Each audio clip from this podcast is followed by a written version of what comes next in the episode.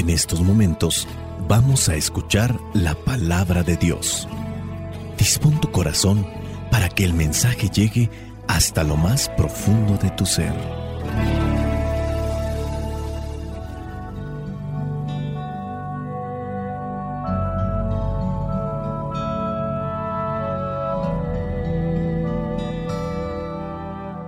Vamos a tratar de reflexionar lo que son las lecturas correspondientes a este cuarto domingo de Cuaresma del ciclo B. La primera lectura corresponde al segundo libro de las Crónicas, capítulo 36, versículos del 14 al 16 y del versículo 19 al 23. Versículo 14. También todos los jefes de Judá, los sacerdotes y el pueblo extremaron su infidelidad siguiendo las prácticas infames de las naciones paganas y profanando el templo del Señor que él había escogido como su santuario en Jerusalén. El Señor Dios de sus antepasados les envió constantes advertencias por medio de sus mensajeros porque tenía compasión de su pueblo y de su lugar de residencia. Pero ellos se rieron de los mensajeros de Dios, despreciaron sus avisos y se burlaron de sus profetas, hasta que la ira del Señor estalló contra su pueblo, de modo que ya no hubo remedio. Versículo 19. Además, quemaron el templo de Dios, derribaron la muralla de Jerusalén, prendieron fuego a sus palacios y destruyeron todo lo que había de valor.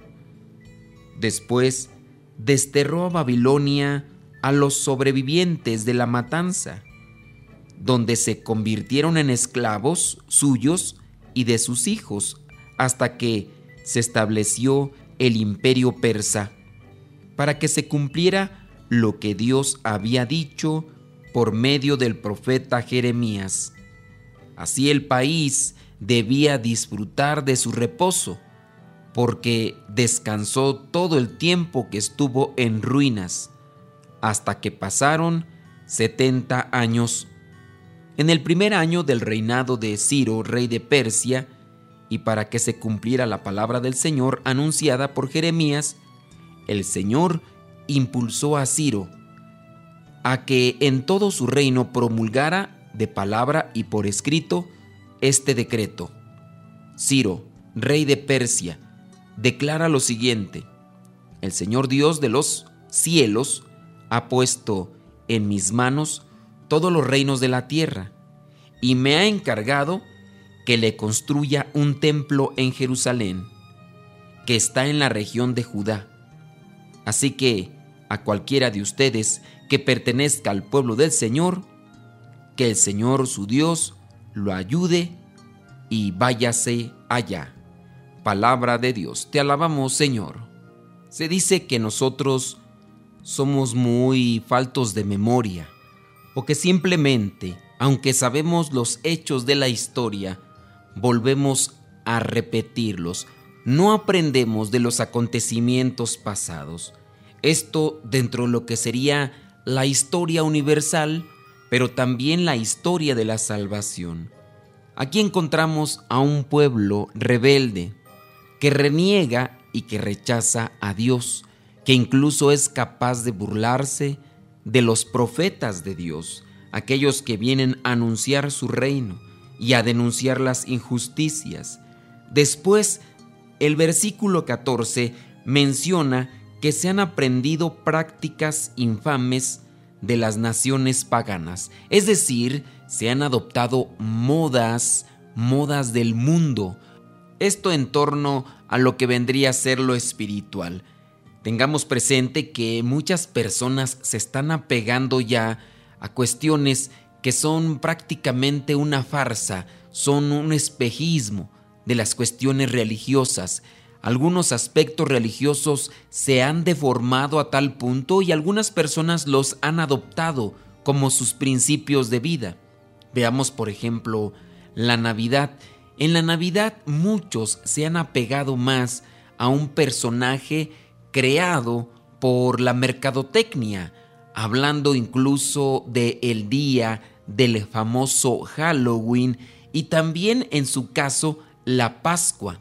La Pascua ha sido también deformada hasta tal punto de llevarla a seguir o perseguir más a un conejo que va dejando huevos de chocolate. Todo esto con la intención de un entretenimiento aparentemente sano.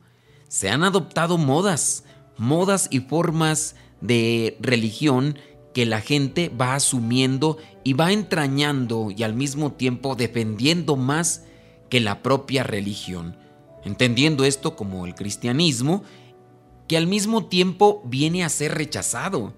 Es ya muy actual que la persona que se profesa cristiana tiende a recibir cierto tipo de desprecio.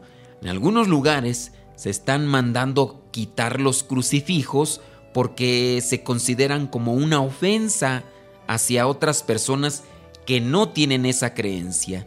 Pero eso sí, no se considera ofensa por parte de estos mismos que quieren supuestamente defender la libre expresión y la tolerancia que atacan al cristianismo y a los mismos cristianos que reclaman que es una ofensa el tener crucifijos colocados en lugares públicos, pero que al mismo tiempo son capaces de llegar a las iglesias, destruirlas, quemarlas, grafitearlas y algunas de ellas embarrarlas de excremento para ofenderlas. Y no estoy exagerando, esto se ha dado en algunos lugares, se ha dado en Argentina, se ha dado en Chile.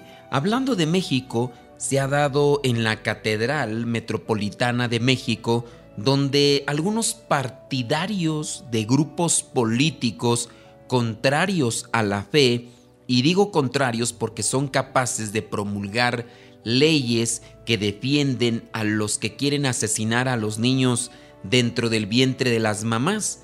Hablando de estos partidarios de grupos políticos, han entrado a la Catedral Metropolitana de México y han derribado algunas imágenes religiosas en protesta por algunos sacerdotes o en su caso por algún obispo. Nosotros estamos viendo que en México todavía no se da como tal una manifestación u oleada anticristiana, como si se está dando, por ejemplo, en Chile, que cuando se dio la visita del Papa Francisco, quemaron varias iglesias en protesta por la visita del Papa. Y es también lo que presenta esta lectura el día de hoy. En el versículo 19, por ejemplo, dice, además, quemaron el templo de Dios, derribaron la muralla de Jerusalén, prendieron fuego a sus palacios y destruyeron todo lo que había de valor. Alejarse de Dios, alejarse de la oración, alejarse de la reflexión de la palabra, alejarse de los sacramentos, tendrá graves consecuencias. Poco a poco también lo que es la fe, la esperanza, el amor, la caridad, la humildad, vendrán a menos. Y estas virtudes tan necesarias en nuestro mundo simplemente no se podrán consolidar, no se podrán fortalecer. Y la humanidad cada vez más se hundirá en la desesperación y el caos. Es necesario hacer una reflexión sobre esto para no llegar a repetir nuevamente estos mismos patrones que ya se dieron. Tengamos mucho cuidado. Ahora vayamos a ver lo que es la segunda lectura. Esta corresponde a la carta a los Efesios capítulo 2 versículos del 4 al 10. Pero Dios es tan misericordioso y nos amó con un amor tan grande que nos dio vida juntamente con Cristo, cuando todavía estábamos muertos a causa de nuestros pecados.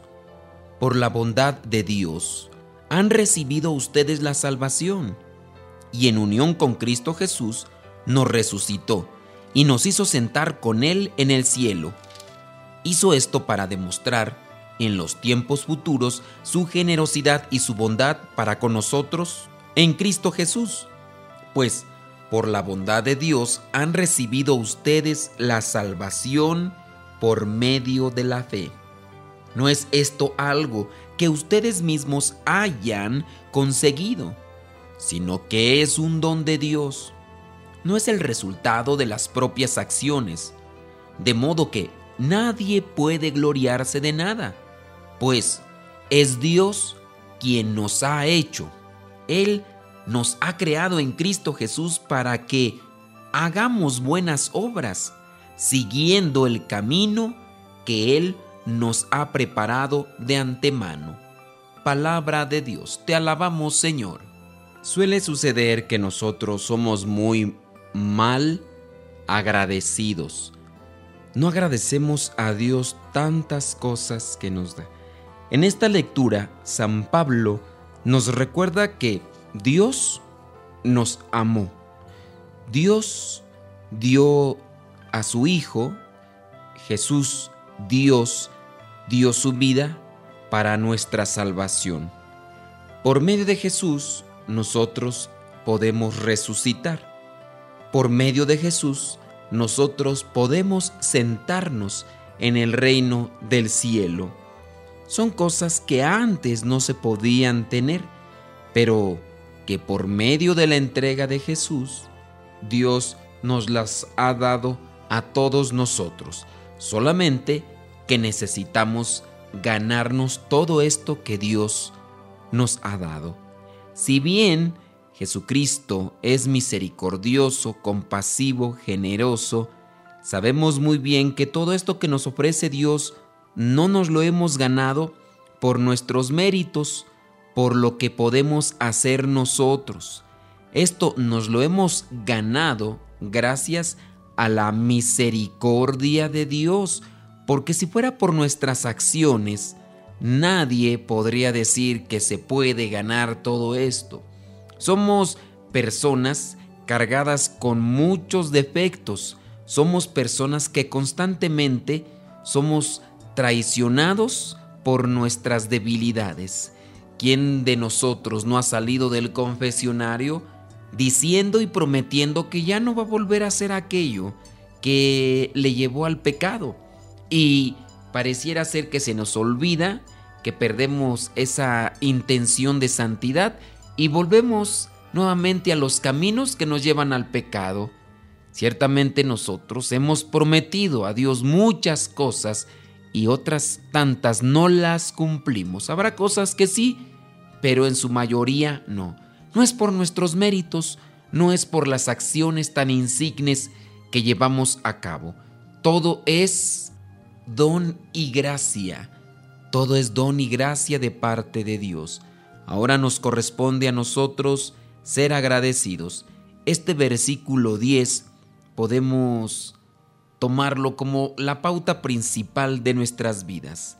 Es Dios quien nos lo ha dado. Él nos ha creado en Cristo Jesús para que hagamos buenas obras siguiendo el camino que Él nos había preparado de antemano, siguiendo el camino que Él nos había preparado de antemano. Sí, quizá a lo mejor con nuestros tropiezos, con nuestras caídas, pero hay que mantenernos en el camino que nos lleva a la salvación. Yo te puedo dejar un cuestionamiento. ¿Cuántas veces te has caído? Y ¿Te has levantado? ¿Has buscado la manera de levantarte y seguir caminando en pos de Cristo, tras las huellas de Cristo? Es momento de que te levantes si no has tomado esa iniciativa, porque Dios hoy nos llama nuevamente a reintegrarnos en el camino que nos lleva a la salvación. Para esto hay que seguir al Maestro, hay que seguir a Jesús. Recuerda, todo es don y gracia. No son nuestros méritos ni nuestras acciones, es por misericordia de Dios. Vayamos ahora a lo que es el Evangelio. El Evangelio corresponde a Juan, Juan capítulo 3, versículos del 14 al 21. Y así, como Moisés levantó la serpiente en el desierto, así también el Hijo del Hombre tiene que ser levantado, para que todo el que cree en Él tenga vida eterna. Pues Dios amó tanto al mundo que dio a su Hijo único, para que todo aquel que cree en Él no muera, sino que tenga vida eterna. Porque Dios no envió a su Hijo al mundo para condenar al mundo, sino para salvarlo por medio de Él. El que cree en el Hijo de Dios no está condenado, pero el que no cree ya ha sido condenado por no creer en el Hijo único de Dios. Los que no creen ya han sido condenados, pues como hacían cosas malas, cuando la luz vino al mundo, prefirieron la oscuridad a la luz. Todos los que hacen lo malo odian la luz y no se acercan a ella para que no se descubra lo que están haciendo. Pero los que viven de acuerdo con la verdad se acercan a la luz para que se vea que todo lo hacen de acuerdo a la voluntad de Dios. Palabra de Dios, te alabamos Señor. Vamos a tratar de unir las tres lecturas. La primera lectura nos habla de este pueblo malagradecido y que adopta lo que son estas creencias de los pueblos paganos. Cuando adoptan las creencias de los pueblos paganos, al mismo tiempo están haciendo las cosas de la oscuridad, de lo que nos habla el Evangelio. Cuando están haciendo las cosas de la oscuridad, al mismo tiempo están poniéndose en contra de las cosas de Dios. En la primera lectura ustedes recordarán que al adoptar aquellas creencias paganas, también se dedicaron a destruir el templo y a quemar las cosas que eran del pueblo de Dios como tal, en forma de rechazo.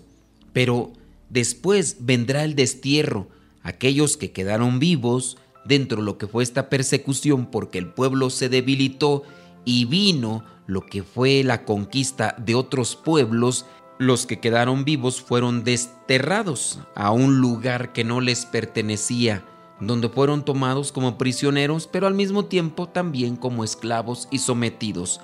Después vendrá la promesa de Dios, una promesa para aquellos que se mantengan firmes y que busquen cumplir con la voluntad de Dios.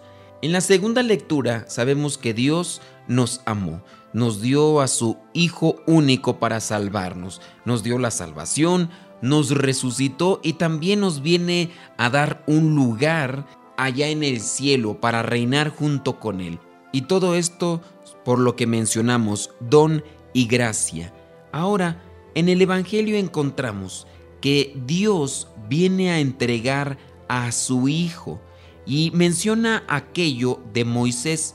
Quizá a lo mejor ustedes no recuerdan, pero hubo un momento en el que el pueblo rebelde, el pueblo de Israel, caminando por el desierto, comenzó a quejarse, a renegar de Dios, a recriminar las cosas que tenían y pidiendo que regresaran mejor al pueblo de Egipto. Dios manda unas serpientes que vienen a morder a los de su pueblo, pero les da una solución, les da un remedio para que no mueran, porque todo el que era mordido por esa serpiente moría.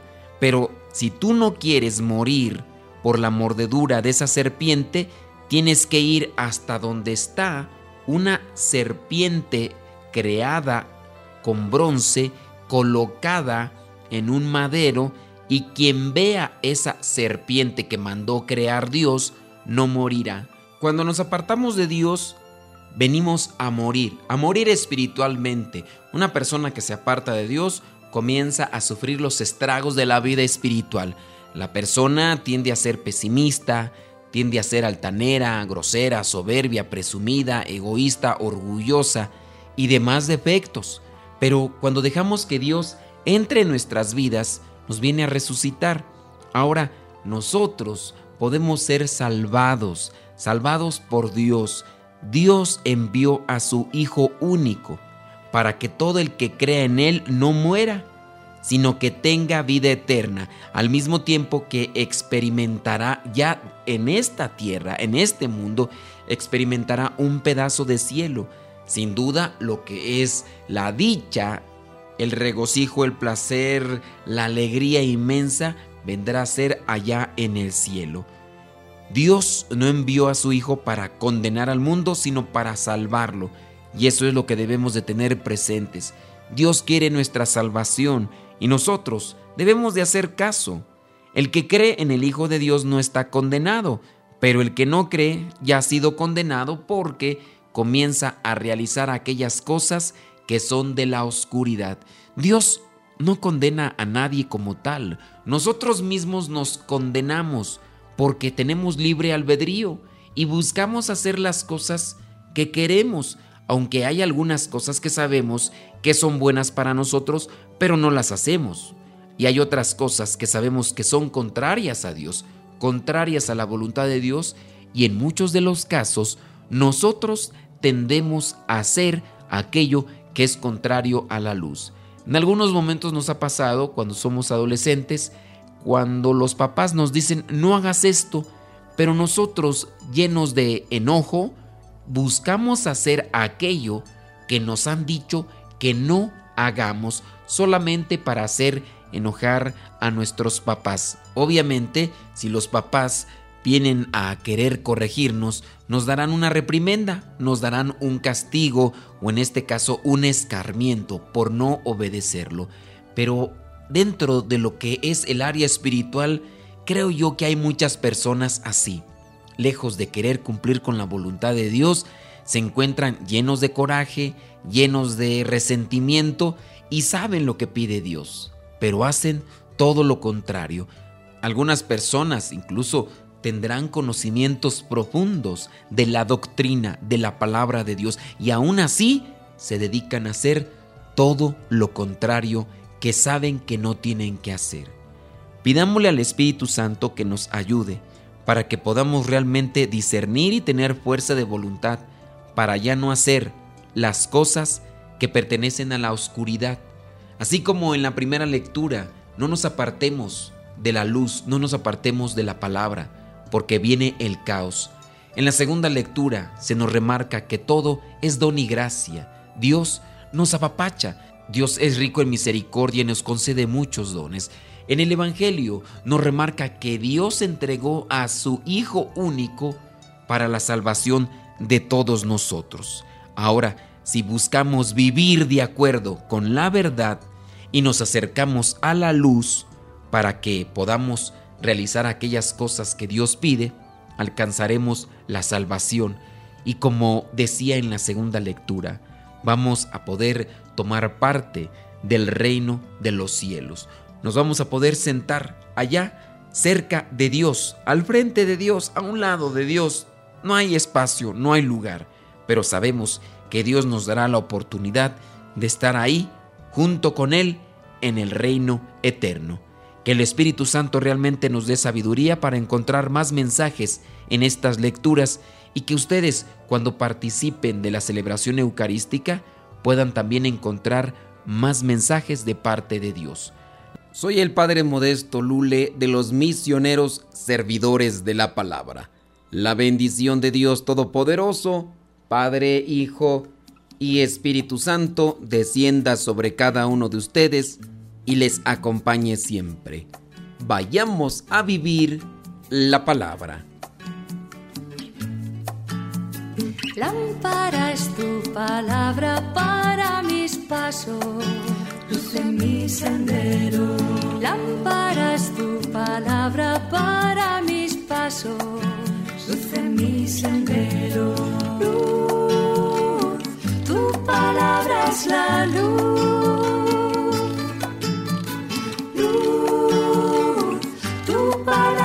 la luz. Justos mandamientos. Señor, dame vida según tu promesa. Lámpara es tu palabra para mis pasos, luz en mi sendero. Lámpara es tu palabra para mis pasos, luz en mi sendero. La luz. Luz, tu palabra es la luz. Mi vida, Señor, está siempre en peligro